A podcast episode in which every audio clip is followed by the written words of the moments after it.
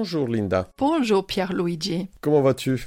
Bien et toi? Très bien. Alors avant de consulter un psychologue, on peut se poser la question de quelle thérapie et quel psychologue. Donc il faut savoir que le patient a un rôle extrêmement important dans la psychothérapie et connaître comment le psychologue travaille permet au patient de mieux répondre au système thérapeutique. Donc le rôle du patient en psychanalyse ou en thérapie familiale ou en thérapie comportementale et cognitive La différence entre ces psychothérapies vient du fait que les modèles théoriques explicatifs de la pathologie sont différents.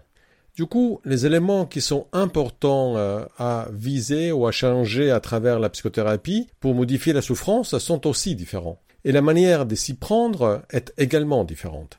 Donc on peut se poser la question quelle est donc la place du patient en thérapie comportementale et cognitive? Et on peut expliquer la place du patient et quelles sont les attentes du thérapeute à partir de quelques vignettes cliniques. Oui, mais d'abord, euh, j'aimerais ouvrir une petite parenthèse pour conseiller aux auditeurs l'excellent livre de Stéphane Rousinec, La patiente des 17 heures, aux éditions euh, Thierry Marchès. C'est un roman qui illustre bien les questions qu'un psychologue se pose face à un patient. Et on a invité Stéphane à un prochain podcast que nous sommes en train de préparer. Oui, effectivement, j'ai pris beaucoup de plaisir à lire ce livre, hein, qui illustre avec beaucoup d'humour et douceur le travail d'un thérapeute. Je rajouterai le lien dans le descriptif pour ceux que cela pourrait intéresser. Revenons à ce qui se passe pendant l'entretien en TCC. Les psychologues cliniciens TCC instaurent un rapport de collaboration avec le patient pour l'aider à aller mieux. Il est donc important qu'il s'engage activement dans la thérapie. Lors des entretiens, il ne s'agit pas seulement de vider son sac, mais aussi d'observer soi-même ses émotions, ses pensées, ses comportements et le contexte dans lequel la souffrance est présente. Parfois, on a besoin aussi que le patient le fasse entre les entretiens, en dehors des entretiens. Le psychologue invite le patient à faire des exercices qui vont diminuer la souffrance en apprenant de nouveaux comportements. Donc le patient arrive souvent avec une souffrance ou une plainte. Ça peut être euh, je suis stressé, déprimé, triste, ou euh, je mange trop, je bois, ou je sors plus, ou j'ai peur du regard des autres. Il peut être utile de prendre quelques minutes avant le premier rendez-vous avec un psychologue pour identifier le problème. Qu'est-ce qui me fait souffrir? Donc on liste ce qui gêne, ça peut être les objets ou des situations, et les comportements des autres, ou peut-être les miens, et quelles sont les pensées ou mes émotions en particulier, et quel est l'impact de mon problème sur ma vie? Lors du premier rendez-vous, le psychologue TCC commencera à poser des questions pour contextualiser les problèmes et identifier les éléments importants pour la compréhension de celui-ci. Prenons le cas de Sacha. Il souffre d'anxiété sociale. Il se sent en difficulté quand il doit parler devant des gens. Le psychologue le questionne pour savoir si c'est ponctuel ou bien un problème récurrent. Il cherche les déclencheurs actuels, sensations, émotions, pensées, comportements et conséquences. La souffrance est souvent répétitive hein, et la personne a déjà essayé de faire quelque chose. Souvent, les comportements pour éviter de souffrir peuvent maintenir la souffrance. Donc, dans le cas de Sacha, il y a des stimuli ou des situations, par exemple être observé ou devoir poser une question à des inconnus, qui activent une forte anxiété. Donc, Sacha évite ces situations pour ne pas être anxieux. Mais en évitant, il ne s'habitue pas à ces situations de notre vie en société et son anxiété le pousse à continuer à les éviter. Et au pire, il commence à éviter de plus en plus de situations.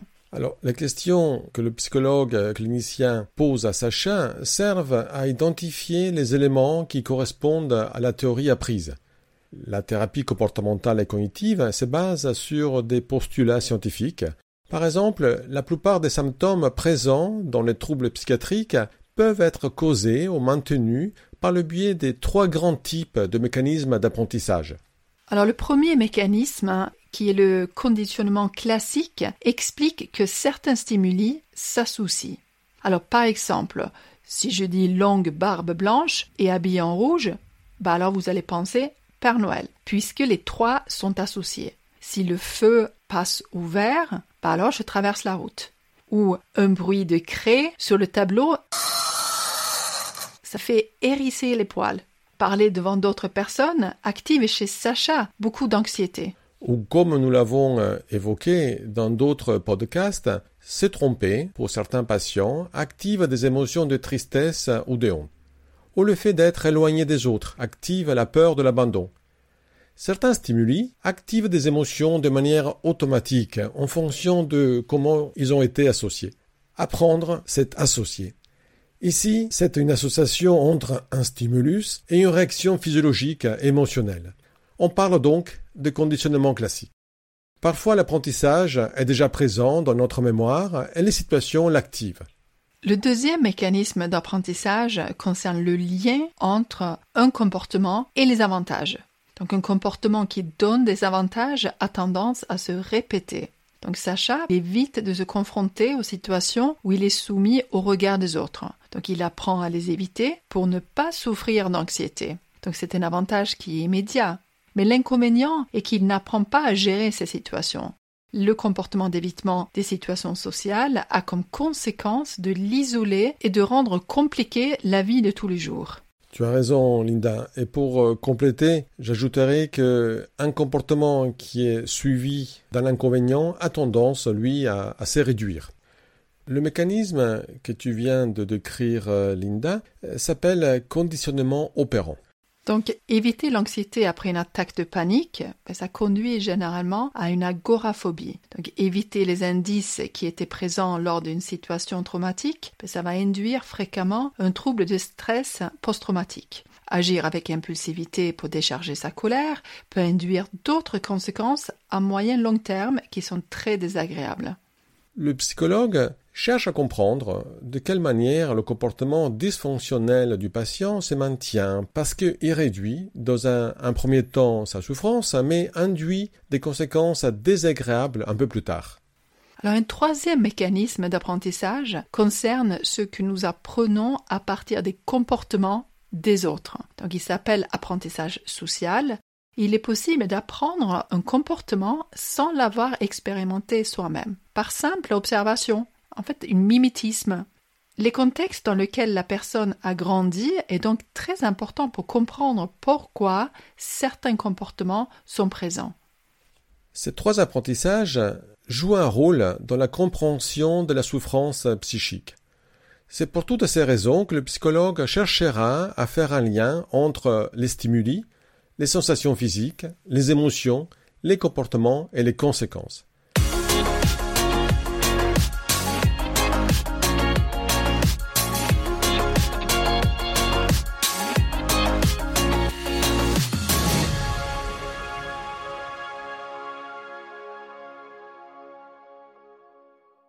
Afin d'expliquer le lien et pourquoi le comportement se répète et la souffrance perdure, le psychologue cherche à identifier les avantages à court terme qui maintiennent le système même si la personne souffre. Alors certains comportements procurent un soulagement immédiat et donc ont tendance à se maintenir. Donc les drogues sont un bon exemple. L'alcool, pareil, qui diminue rapidement l'anxiété fumer une cigarette, ça active l'attention ou euh, soulage l'envie de fumer. L'idée d'avoir un cancer dans quelques années euh, ne fait pas le poids avec un soulagement immédiat.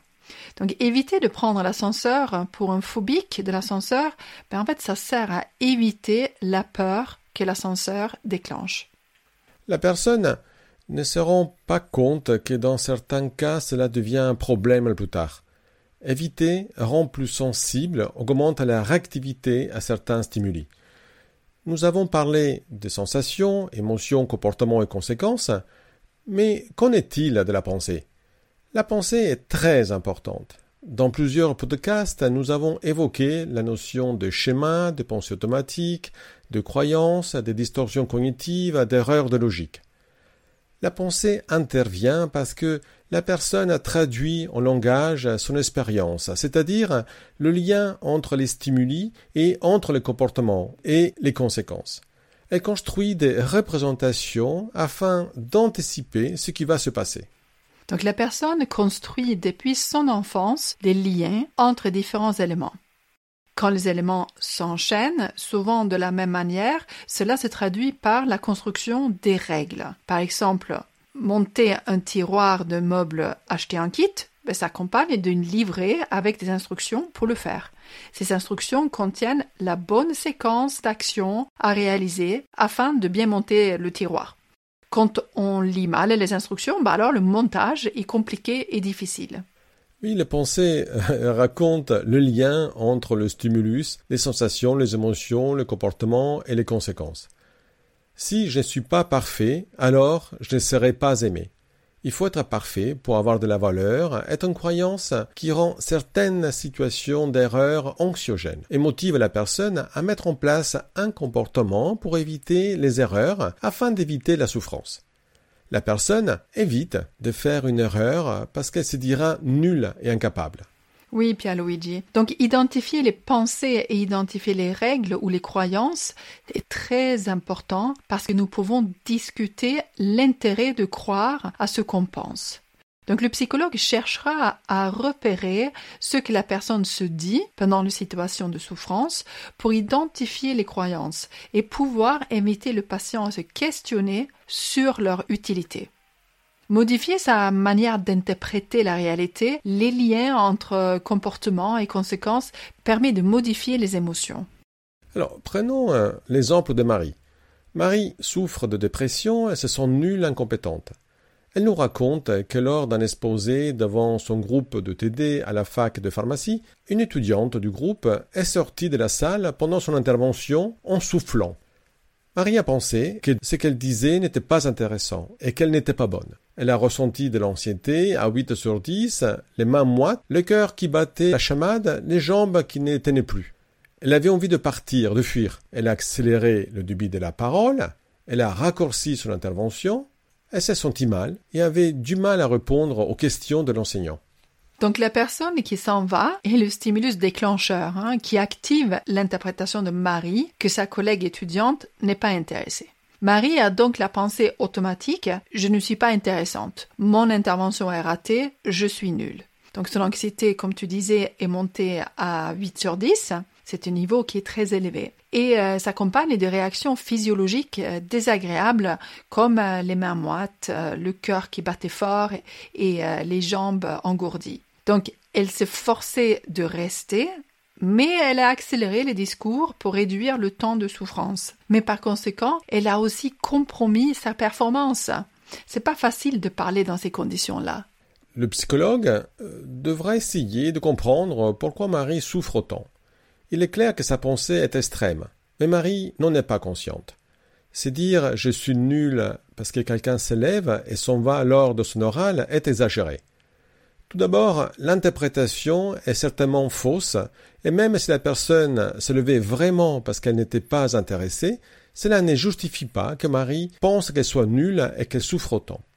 Aussi parce que personne n'est nul, et s'il est vraiment très mauvais, il aurait fallu l'aider à mieux faire son intervention, mais c'est un autre type de travail. Alors selon Marie, et afin qu'elle se sente bien, il aurait fallu que tout le monde l'écoute attentivement et lui porte l'attention. Autrement, elle aurait pensé qu'elle ratait son oral. C'est-à-dire que tout devait se dérouler parfaitement afin qu'elle pense ne pas être nulle.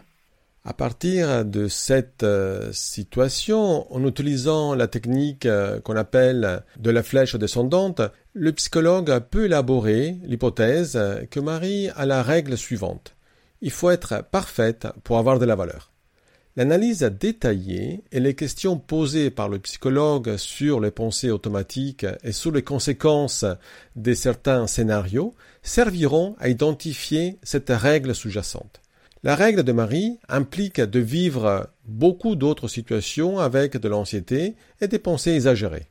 Alors, afin de pousser plus loin l'analyse du problème ou de la demande du patient, le psychologue peut utiliser des outils psychométriques validés. Un peu comme euh, un médecin qui demande l'analyse d'une prise de sang, euh, le psychologue il demande également au patient de répondre à des échelles ou euh, questionnaires d'évaluation pour sonder différentes dimensions pertinentes en lien avec le problème ou les problèmes. Cela permet également de gagner du temps et de poser des questions scientifiquement validées. Et comme pour les valeurs de l'analyse de la prise de sang, les résultats du patient sont comparés à une norme.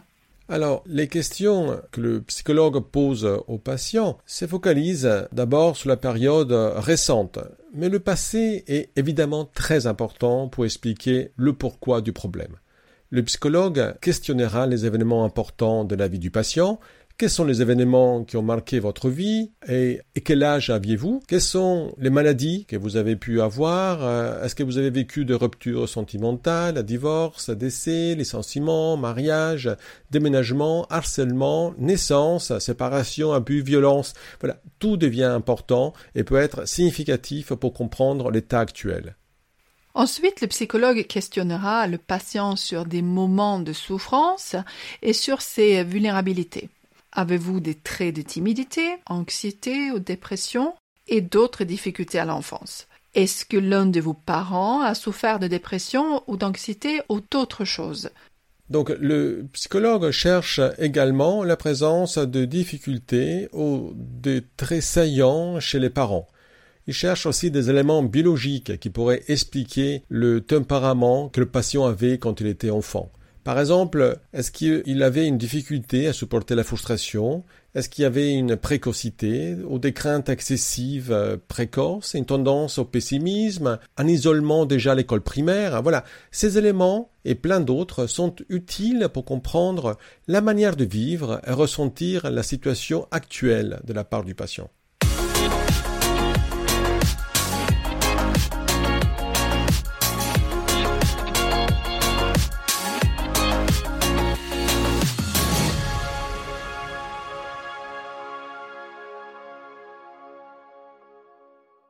Alors, après avoir euh, récolté tous ces éléments, le psychologue proposera au patient une explication de son problème. Donc, il donnera un modèle qui pourra ensuite se compléter, se confirmer ou se modifier avec les informations qui suivront entretien après entretien. Il est important que le patient soit informé de comment le psychologue se représente son problème et qu'il puisse alimenter cette représentation avec sa propre réflexion. Donc le rapport entre patient et psychologue est collaboratif. La thérapie se fait à deux. Se limiter à chercher les causes du problème n'est pas suffisant. Nous savons qu'il y a des causes, mais ce ne sont pas ces causes qui expliquent la souffrance aujourd'hui. Dans le podcast sur les schémas d'abandon, par exemple, nous avons bien décrit que ce sont les schémas dysfonctionnels qui font le lien entre les événements du passé et les situations actuelles. Les situations passées de souffrance forgent notre manière de ressentir les émotions et de penser aujourd'hui. Connaître d'où vient notre souffrance n'est pas indispensable. Heureusement, il est très difficile de le déterminer. Quand les fondations d'une maison sont fragiles et la maison craque, il est nécessaire de la réparer aujourd'hui. Il n'est pas nécessaire de savoir qui l'a construite, même si ça serait intéressant, mais plutôt comment la renforcer aujourd'hui pour qu'elle ne casse plus. À partir de ce modèle que le psychologue présente au patient et qu'il va élaborer avec le patient, patient et psychologue choisissent des objectifs clairs. Ils seront déterminés en fonction des attentes de chacun et de ce qui est pertinent en fonction des éléments à disposition le psychologue peut être capable de donner une estimation de la durée de la thérapie en fonction de ses objectifs. Tout ne sera pas résolu en deux ou trois séances, mais avoir des objectifs raisonnables permet de se sentir capable de changer de comportement et la manière de percevoir les choses. Donc si la solution de certains problèmes demande plus de temps que prévu, ben cela est une information importante parce qu'il faut chercher ce qui entrave le changement. À ce propos, je peux citer une patiente qui souffre de, TOC et qui a commencé un travail d'exposition avec prévention de la réponse. En termes plus simples, elle ne doit pas se laver les mains quand elle passe à côté d'une poubelle. En faisant l'exercice, elle s'est dit aussi j'ai un TOC, je suis nul, j'ai un problème. Son schéma imperfection honte s'active et la fait souffrir si intensément qu'elle arrête rapidement l'exercice. La progression dépend donc de nombreux facteurs. Estime de soi, du sentiment que le changement est possible et qu'il en vaut la peine. Parfois, faire un exercice peut activer des schémas dysfonctionnels qu'on n'avait pas repérés et quand la thérapie n'avance pas comme on l'avait prévu, on se pose la question de ce qui fait obstacle. Changer lors d'une thérapie, comme on a dit, ça signifie d'apprendre à modifier sa manière de penser ou de ressentir, ou son comportement, ou les trois. Donc le patient acquiert de nouveaux comportements et outils. Ça peut être la relaxation, il apprend à questionner ses pensées, s'exposer au lieu de fuir, il peut apprendre la pleine conscience, l'acceptation lors de sa thérapie qui lui permettront de solutionner un problème et faire face aux situations difficiles. Il va progressivement les intégrer dans son fonctionnement. La thérapie vise à dépasser progressivement les symptômes invalidants. Les comportements tels que les rituels, les vérifications, les évitements, les inhibitions et les réactions agressives ou des, réactions émotionnelles exagérées sont ciblés. Les cognitions erronées et les pensées automatiques dysfonctionnelles peuvent être assouplies et modifiées. Les émotions peuvent être mieux régulées. Pour apprendre à changer, il faut s'entraîner. Ça veut dire qu'il faut faire des exercices. Il faut répéter une pratique plus saine. Après chaque séance, le patient est chargé de faire un nouvel apprentissage. Ce sont des exercices spécifiques pour chaque difficulté. Ils sont structurés et choisis en fonction de chaque patient. Alors le psychologue, il proposera toujours quelque chose que le patient peut réaliser et comme ça, il avancera graduellement. Il s'agit par exemple d'exercices visant l'apprentissage de nouveaux comportements, tels que l'affirmation de soi, par exemple, ou bien de se retenir de faire des rituels, comme dans les compulsions. Et après les exercices cognitifs hein, qui ciblent les pensées dysfonctionnelles en apprenant à les assouplir et euh, en aidant les patients à chercher des alternatives à ces interprétations. Après, il y a des exercices émotionnels qui développent l'acceptation et la conscience de différentes émotions pour apprendre à les réguler plus efficacement. Enfin, des exercices corporels permettant d'apprendre à se détendre physiquement et psychologiquement. Par exemple, apprendre à se relaxer. Ces apprentissages sont utiles tout au long de la vie du patient d'ailleurs. Pendant la thérapie, il sera possible d'évaluer également les changements à partir du point de départ, quand le patient est arrivé en thérapie, que nous appelons ligne de base. Qu'est-ce qui s'est amélioré? Qu'est-ce qui a changé? Combien la situation a été améliorée ou modifiée? Pendant et à la fin de la thérapie, le psychologue pourra demander au patient de repasser donc des questionnaires. Cela permet d'objectiver les progrès. Il pourra ainsi comparer le résultat avant la thérapie avec ces derniers. Linda, il faudra se poser aussi la question euh, quand la thérapie euh, se termine? Quand peut-on considérer que la TCC euh, est finie? Alors, la thérapie est terminée quand les objectifs seront atteints. Une fois la thérapie finie, le patient se sentira capable de se débrouiller seul. Et c'est l'objectif de la thérapie, de rendre le patient autonome. Parfois, une séance de rappel euh, de temps en temps peut être utile et servira à revoir des principes et poser des questions à son psychologue. Nous arrivons là à la fin et euh, on va faire un petit résumé des points essentiels. Donc, une TCC repose sur un modèle cognitivo-comportemental qui analyse des situations problèmes en les décomposant en pensées, émotions et comportements et en examinant la façon dont ils s'influencent. Une TCC est brève et limitée dans le temps, on peut dire en moyenne entre 10 et 15 séances. Une TCC se concentre sur le problème qui préoccupe le patient dans le temps actuel. Une TCC aussi s'inscrit dans le présent sans évidemment écarter le passé, là où les apprentissages se sont construits. Une TCC implique une collaboration étroite entre le patient et le thérapeute. Les séances sont structurées. Il y a la place pour parler de tout, mais sont orientées vers des objectifs clairs afin de répondre à la demande du patient. Le patient s'entraîne et s'exerce entre chaque séance. Une TCC est indiquée, quel que soit l'âge, pour différents troubles psychiques. Alors Linda, avant de terminer, je rappelle que dans notre blog, dans le blog Psylink, il y a une fiche qui s'appelle Préparer votre premier rendez-vous où on retrouve un certain nombre de questions que le patient peut se poser pour préparer le rendez-vous, son premier rendez-vous avec le psychologue. Oui, Pierre-Luigi, c'est une fiche qui est très appréciée parce qu'il y a toutes les questions, tout ce qu'on peut être amené à se poser aussi euh, comme question pendant la thérapie. Là, ça donne l'occasion aux patients de préparer tout ça en amont. Alors, on invite aussi les patients à visiter notre blog parce qu'il y a aussi d'autres fiches sur différentes pathologies qui peuvent être intéressantes pour comprendre les modèles et la manière de voir de leur psychologue. Ça peut aider en fait à observer un certain nombre d'éléments qui peuvent être très utiles au psychologue pour comprendre et aider le patient à résoudre son problème. Très bien. Je te remercie, Pierre-Luigi, pour euh, cet épisode. Je te remercie aussi, Linda. Et merci euh, à tous nos auditeurs. Et n'hésitez pas à nous poser des questions si euh, vous en avez. Nous sommes toujours là pour euh, répondre à vos questions. Au revoir. Au revoir.